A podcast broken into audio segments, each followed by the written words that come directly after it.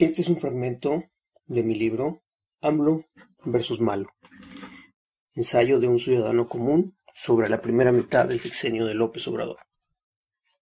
Capítulo 1. López Obrador es un priista. En México ser priista es casi un sinónimo de corrupto, de ratero, de la peor calaña política emanada del Partido Revolucionario Institucional. Lo cual es una contradicción hasta en el nombre, porque no puede ser revolucionario e institucional al mismo tiempo es casi un oxímoron, un hielo caliente.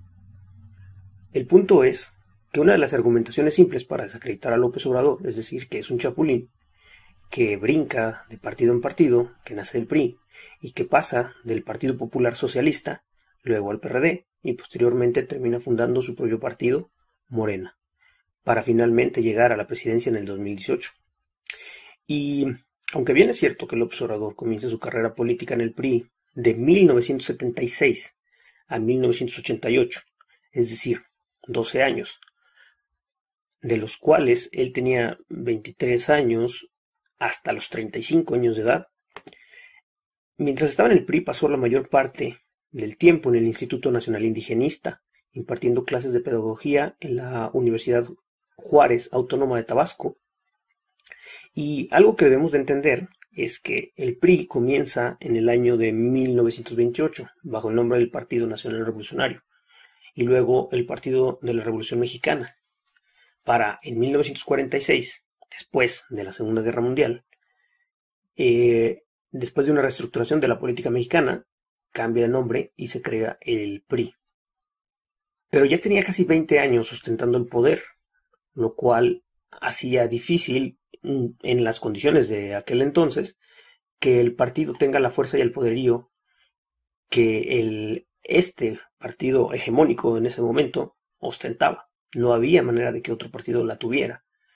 Eh, después, en ese mismo año, se crea el PAN y algunos otros partidos de oposición que son prácticamente partidos de chocolate, ya que el PAN ni siquiera tuvo candidatos a la presidencia hasta 1976.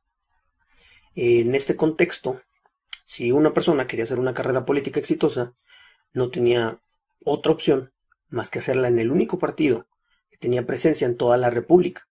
Así que López Obrador, que López Obrador fuera priista, en un inicio no tiene nada de raro. Raro fuera que no lo hubiera sido, ya que teniendo 23 años de edad, es prácticamente terminar una carrera en ciencias políticas, la cual terminó en 1976, y a esa edad en ese mismo año se vuelve senador de Tabasco, pero no se titularía hasta 11 años después, en 1987, antes de enlistarse al PRD. En 1988 renuncia a su militancia al PRI y busca convertirse en gobernador de Tabasco, respaldado por el Partido Mexicano Socialista, el PMS, el Partido Popular Socialista, el PPS, el Partido de Frente Cardenista de la Reconstrucción Nacional, el PFCRN. Y para las elecciones estatales en Tabasco de 1988, las cuales, curiosamente, perdería contra Roberto Madrazo, y se uniría a una manga de disidentes del mismo PRI que tenían, eh, compartían ideas socialistas, como lo serían Cuauhtémoc Cárdenas Solórzano, el hijo de Lázaro Cárdenas, eh, Porfirio Muñoz Ledo, y formarían la corriente democrática en un grupo de gente que no le gustaban las ideas autoritarias del PRI que terminarían en 1989 convirtiéndose en el Partido de la Revolución Democrática, donde los priistas que estaban más hacia la izquierda se unirían para hacerle frente al mismísimo PRI. Es el capítulo 1 del libro AMLO versus Malo. Está disponible en Amazon para todo el mundo en digital y también en versión física. Muchas gracias.